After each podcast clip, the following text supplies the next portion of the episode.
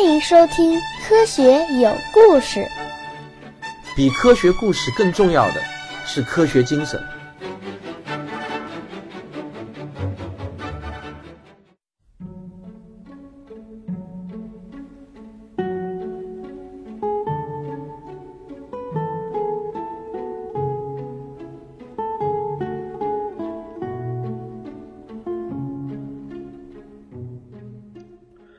仰望星空，天文学史话。今天为大家讲的是天文学第一问题。那么测定日地距离的方法，其实最容易想到的莫过于三角测量法了。那么也就是测量这个太阳的视差。注意啊，这里不是周年视差。呃，之前我在说测量恒星的距离的时候呢，经常用到周年视差这个词。但是周年视差和太阳的视差是两个概念。考虑到听我这个节目的可能有很多小朋友，那么对三角测量法估计是不太熟悉的，所以呢，我就要啰嗦两句，解释一下什么是三角测量法。我们经常会在那些抗日神剧里头看到这个小钢炮手打炮，那么你们会注意到，这个炮手在打炮之前呢，他会伸出大拇指来测量一下这个打炮的地方离要击中的目标的距离。那么这个用大拇指来测量离目标的距离，实际上用到的就是三角测量法。那么，呃，小朋友们如果感兴趣的话，现在我们可以一起来做一个实验。你把这个大拇指伸出来，放到眼前，然后呢，对准远方的一个目标。这个时候呢，你闭上你的左眼，然后呢，迅速的再张开你的左眼，闭上你的右眼，你会看到什么呢？是不是会看到目标和你大拇指的距离发生了变化？如果你反复的张开、闭上你的左右眼，你会看到这个目标在你大拇指的周围不断的跳动。有经验的这个炮手呢，就可以根据这个目标在大拇指之间跳动的这个距离范围，来确定目标离自己到底有多远。这个呢，就称之为三角测量法。它的背后呢，有一些简单的几何学知识。如果小朋友没有学过几何的话呢，在这里呢，我也解释不清楚。那么你们以后肯定会学到的。不过，叔叔告诉你，如果你下次看电视剧，看到那个炮手拿这个大拇指啊量一量距离，结果你发现他的这个左眼、左眼和右眼啊都是一直睁着的，没有来回的张闭，那么说明这个演员或者这个电视剧的导演根本就不懂什么是三角测量法，他们那样只是做做样子，根本就不是真正的在测量。把这个三角测量法的原理用到测量太阳离地球的距离上呢？其实就是在南半球和北半球两个相距很遥远的天文台同时观测太阳，把太阳在天空中的位置精确的给测出来，那么再根据两座天文台的相隔距离，就可以计算出日地距离了。不过这个方法是一个典型的知易行难的问题，知道很容易，要做起来实在是太难了。讲讲原理是简单的不得了，可是呢，限制条件实在是太多。远隔万里的两个天文台要协作，哪有这么容易啊？并且太阳在望远镜中的视面积很大，视面积越大，其实测量它的精确位置反而越难。一个点的坐标好测，一个圆的坐标反而就不好测了。所以呢，用这个方法来测量日地距离，从来就没有真正的成功过。看来，要想把天文学第一问题攻破，得换个思路。想出点新的招数来。有一位聪明的法国天文学家叫卡西尼，在开普勒发表第三定律的半个世纪后，他想出了一个办法。他告诉大家说：第一，根本就不需要两个天文台，一个就够了，因为地球在不停的自转嘛。任何一个天文台在日出和日落的时候，其实就已经相当于隔了一个地球的直径的距离了，对不对？这个想法真的是很棒，他的脑子真好使。他又说呢，第二，干嘛非要去直接测量太阳呢？我们不是已经有了开普勒第三定律了吗？把地球到火星的距离给测量出来，不就能计算出日地距离了吗？一个简单的方程式而已嘛。测量火星的视差呢，就相对容易了。可以这么做：以某颗遥远的恒星为背景，分别在日出和日落时测量火星相对于这颗恒星微小的移动。那么就能得出火星的视差了。卡西尼想到后呢，马上就去行动了。一六七二年，他宣布自己通过测量火星的视差，计算出了日地距离。在天文学界，日地距离不是用多少多少千米来表示的，而是呢表示为从地球的赤道半径为基线。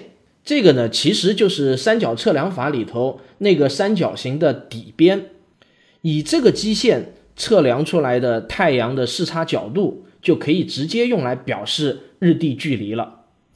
卡西尼就宣布他的测量结果为九点五角秒。那么实际上，今天的测量值是八点七九四一角秒，卡西尼的结果已经是相当准确了。如果把这个结果转换为千米来表示的话呢，它的测量值就是一点六亿千米。那么今天的值是一点四九六亿千米，你看差的实在是不是很多了。那么过了几年，有一个年轻的天文学家，也就是我们的老朋友哈雷，他提出了一个绝妙的新思路，这个新思路震动了整个天文学界。甚至改变了后世的几位天文学家一生的命运。我们先来看看哈雷的这个新思路是怎么样的。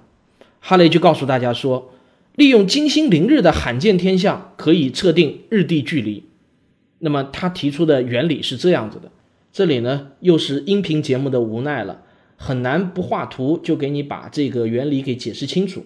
不过呢，我会把金星凌日测量日地距离的这个原理图放在本期节目的封面上，大家可以仔细看一下。大家如果看懂的话呢，你就会发现这个点子难怪会让天文学界大为佩服啊！这确实是一个精妙的点子。可惜的是呢，下一次金星凌日的时间是一七六一年和一七六九年，哈雷是活不到那个日子了。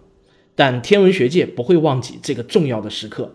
在一七六一年来临的时候，一场国际大比拼就拉开了序幕。为了率先解决这个天文界中最崇高的问题，整个天文学界都在摩拳擦掌，等待着一七六一年金星凌日的到来，简直就像天文学界的奥运会。为了能在比赛中拔得头筹，法国派出了三十二名选手，英国派出了十八名。还有瑞典、俄罗斯、意大利、德国等国家也都派出了参赛选手，但很遗憾的是，当时的中国人恐怕连听也没有听说过这个天文学第一问题，自然也不会有人参赛。这些英勇的天文学家们奔赴地球的一百多个角落，几乎就是一人一个地方。比如，他们跑到俄罗斯的西伯利亚，跑到中国的青藏高原，跑到美国威斯康星州的丛林，等等等等。在这些吃苦耐劳的天文学家们身上，发生了很多可歌可泣的故事。这中间，法国人让地的故事最让人唏嘘感慨，他也因此被称之为史上最悲剧的天文学家。那么，我来给大家讲讲他的故事，也算是一种纪念吧。在我看来，悲情英雄一样也是英雄。让蒂从法国出发的时候，决心非常大，他做足了物质上的准备。购买了最精良的器材，整整提前一年，他就从法国出发了。他计划去印度的荒原上观测这次金星凌日，但他的运气很糟糕，在路上遇到了种种的坎坷。一七六一年的六月六日那一天，刚好是发生凌日的那一天，但是倒霉的浪弟居然还在海上，这恐怕是对天文学家来说所有能够想到的最糟糕的观测地点，因为船始终在颠簸嘛。在海上根本就不可能平稳的下来，而天文观测呢，需要的是极端的平稳。于是，让帝与这次金星凌日就无缘了。但是，让帝呢，却并没有感到太伤心。为什么？因为他知道八年后金星凌日会再次上演。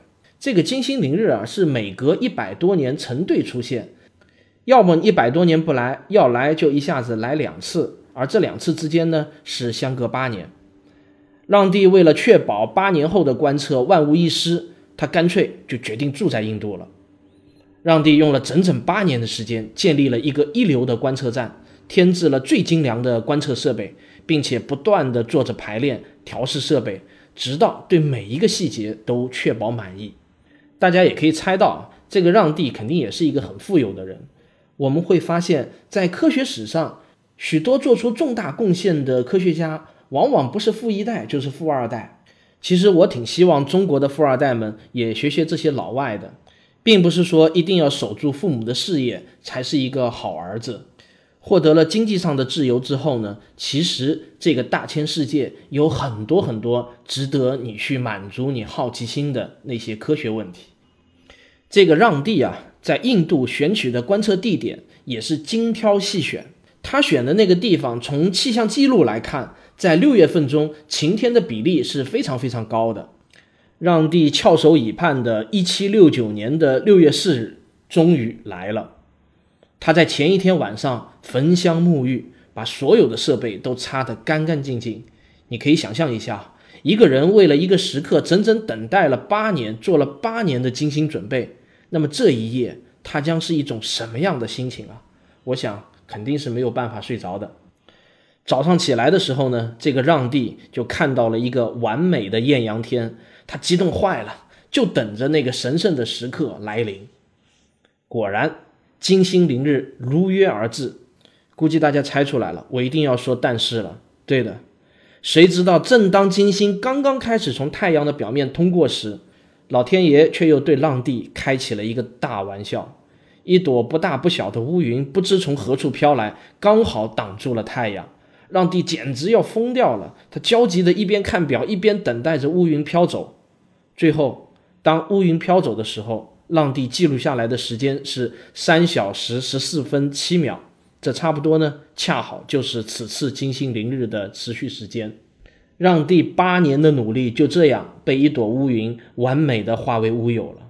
悲愤交加的让帝只好收拾起仪器，启程回老家。但他的厄运却并没有因此结束，他在印度的港口患上了疟疾。一病就是整整一年都卧床不起，一年后终于登上了一条回国的船，可是没想到呢，他又遇上了飓风，差点儿船就失事。当让帝九死一生的终于回到了法国的老家时，已经整整离家出门十一年了。但是迎接他的却不是一个温暖的家和热烈的拥抱，他早就被亲属们宣布死亡了，所有的财产也都被他们抢夺一空。这就是史上最悲剧的天文学家让帝的故事，让我们为他默哀三分钟吧。但是他在我的心目中却依然是伟大的天文学家，他的精神始终在鼓励着我。让地虽然失败了，不过其他的参赛选手大都是满载而归的。这次国际大行动的成果是 E A U 等于一点三三亿千米，天文学第一问题基本上就被解决了。随着这个天文学第一问题的解决，太阳系的空间尺度也就终于初步搞清楚了。让我们来感受一下，十八世纪的时候，人类知道的太阳系到底有多大。那么，他们认为从地球到太阳是一点三三亿千米，这是多远呢？当时的人类最快的交通工具是骑马，跑得最快的马的时速呢，大约是七十千米。如果用这匹马跑到太阳，大约就需要二百二十四年。显然，这是一个相当遥远的距离。那么，太阳系最外面的一颗行星是土星，地球到土星的距离是十五亿千米。刚才那匹马要跑两千五百二十七年，这就是当时人们心目中太阳系的大小。那么，宇宙的大小是多少呢？我们前文已经说了，恒星视差的测定是在一八四零年。也就是说，在了解太阳系的大小后，人们只知道恒星肯定是在更远更远的地方，到底有多远，还要等七十多年才能知道。在这七十多年中，人类又有两个重要的天文发现：太阳系的尺度一下子扩大了十几倍。外面有一只狗在叫，我只能停一下，等它不叫了，我再接着往下讲。嗯。前面说的这两个发现呢，其实就是天王星和海王星的发现。那么我们接下去就讲一讲天王星和海王星的发现吧。对于伦敦西边不远处的小镇巴恩的居民来说，威廉·赫歇尔是一个很牛的人物。他白天呢是小镇乐队的指挥，到了晚上就摇身一变成了一位神秘的占星家。在小镇人的眼里，赫歇尔有一点疯狂。他几乎是倾尽家产建造了一架硕大无朋的望远镜，足足有七点八米之高，粗的像一尊大炮。这整个就成了这个小镇的一大景观。每天晚上呢，赫歇尔和他的妹妹两个人就跟着了魔似的，用这尊大炮对着天空看，也不知道怎么有这么好看。一七八一年三月三十一日晚上，是个晴朗无云的好天。赫歇尔在大炮下面痴迷地观测着，突然，他的妹妹就听到这个赫歇尔开心地大叫了起来：“卡罗琳，我发现了一颗彗星，请帮我记录，在双子座方向，视星等是六等，按绿色。”观测时间一周，移动幅度一角秒，初步判断为是一颗彗星。到了第二天，赫歇尔就把他的这个发现通报给了英国天文学会，于是更多的天文学家和爱好者们就把望远镜对准了双子座的这颗彗星。过了没多久，在天文学界的群策群力下，人们开始意识到，这根本就不是一颗彗星啊，而是一颗新的行星。接着，它的距离被计算了出来，是十九点二 AU，也就是十九点二个天文单位，相当于它比地球到太阳的距离要整整远十九点二倍。整个欧洲的天文学界就都轰动了，因为太阳系的疆界一下子大了一倍还要多。这就是天王星，太阳系的第六颗行星。其实天王星是一颗肉眼可见的行星，虽然很暗。但是以地谷的眼力是绝对能看见的，伽利略也是看见过它。后人在伽利略的手稿中就发现，他曾经把天王星误当作是木星的卫星，差一丁点儿就发现了。只是这个天王星的公转周期长达八十四年，因此肉眼就很容易把它当做一颗恒星来对待。天王星横空出世后，它很快就成为了天文界的新宠，大家争相对它进行观测。精密地测定它的轨道，在那个时候，牛顿开创的天体力学已经是相当成熟了，人们已经能用数学的方法精确地预报天王星的运行轨道了。然而，让天文学家们大吃一惊的是，天王星实际运行的轨道与计算出来的轨道总是有一个偏差。天王星不像其他五个兄弟那般循规蹈矩，它总是出轨。人们观测到的位置。和通过计算得出来它应该在的位置，却总是有一个很大的偏差。有一个叫做布瓦尔德的天文学家，长期观测天王星，在他的本子上竟然画出了一个又一个不同的椭圆，把他气得差点就把那个记录本都给撕光了。他对一个朋友是这样子说的：“要么就是我们太粗心，要么呢就是有一个神秘的力量在影响着天王星。”几十年过去后。天王星的轨道已经和最初发现它时的轨道相差了足足有两角分之多，也就是一百二十角秒。这种规模的偏差对天文学家来说，那就是无情的嘲讽。不过呢，天文学家这个群体也绝不是这么容易就被羞辱的，总会有人受不了这种羞辱啊，跳出来找到幕后元凶的。当时的人们就很困惑。难道万有引力定律在土星外面的宇宙中是不成立的吗？这不可能，一定有其他原因。主流的观点是认为，造成这个现象的原因是天王星的外面还有一颗大行星，这颗未知的行星的引力就导致了天王星的运行轨道发生了变化。这种现象在天文学里头就被称之为射动。好了，数学达人们此时就有了用武之地。理论上。根据现有的观测数据，是可以计算出未知行星的精确位置的。但是，计算的复杂程度那可不是一般的高，而且至少需要天王星十年以上的运行数据。在没有计算机的年代，要完成这样的计算，是一个庞大到令人不寒而栗的工程。但人类中呢，总会有那么几个执着的人，越是困难的挑战，就越是能激发他们的斗志。海王星的发现是在天王星发现的六十多年之后的事情了，差不多是两代天文学家了。这个故事相当的有看头，我要用一段很大的篇幅来讲这个故事。好了，这一期到这里呢就要结束了。不过在结束之前呢，我还要再讲两句题外话。下一期要讲的这个海王星发现的故事，说老实话我是很头大的。为什么呢？因为这个故事都快被讲烂了。很多很多的书上都不停的讲这个故事，而且在科学史评话中有一个专辑叫《行星传奇》，吴老师把这个故事已经讲的是相当相当的细了，而且带着他特有的那种评书的风格讲出来，那是妙趣横生啊！现在我要再讲一遍这个故事呢，实在有一点炒冷饭的感觉。但是呢，又不得不说，因为这个专辑是一个完整的天文学史话嘛，不讲这一段历史是显然不可能的。所以呢，对我来说难度就很大，我必须要把这个故事讲的稍有不同，至少要站在不同的角度、不同的叙事方法去讲。对于同一件事情，这样变着花儿的反复去讲解，有没有意义呢？我觉得是有意义的。我给你念一段《万物简史》这本书在正文前面的一段话。物理学家希拉德有一次对他的朋友贝特说：“我准备写日记，但我不打算发表，我只是想记下事实，供上帝参考。”这个贝特就问：“难道上帝不知道这些事实吗？”希拉德说：“知道啊。”他知道那些事实，可他不知道像我这样描述的事实。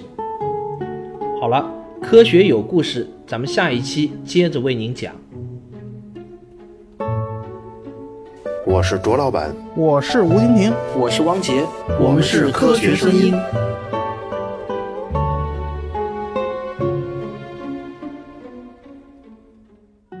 这一两周以来，自从我们那个聚会的消息公布以后。就有很多听众朋友给我们三位写私信，表达了想来参加这个聚会的意愿，而且有些人呢写的是诚意满满，相当的诚恳。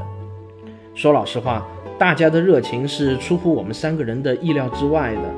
对我们三个人来说，选谁来参加就成为了极其痛苦的一件事情。为了这件事情，我们三个人天天都很纠结。我们觉得在报名的人中呢。很多都比我们三个人要牛多了，能够看得起我们，实在是让我们很感动的。但是呢，我们不得不又要对一些人说拒绝，这就让我们觉得真是难以启齿，非常痛苦。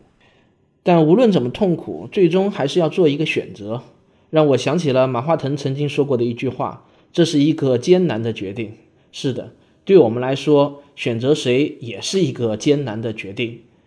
我们三个人约定的是在七月三号这一天各自决定各自邀请的人选。我们会在七月四号这一天向我们选定的人发出邀请。也就是说，如果到了七月五号您仍然没有收到我们的邀请的话，那么说明很遗憾，这一次我们可能就无法再请您来参加了。但是呢，请您千万不要因此而觉得我们三个人有多么臭屁，这真的不代表我们对您没有敬意。我们把每一个听众都当作是我们的宝贵财富。我想等到时机成熟，我们一定会组织一场不限人数、大家自愿参加的大型聚会，一起畅所欲言、交流感想。好了，感谢您收听我在重庆为您录制的这一期节目。如果你喜欢我的节目，请别忘了点一下订阅，这样子你就能第一时间得到节目的更新通知了。如果你觉得我的节目对你有所帮助的话呢，你也可以在页面下方为我打赏，以资精神鼓励。谢谢大家，我们下期再见。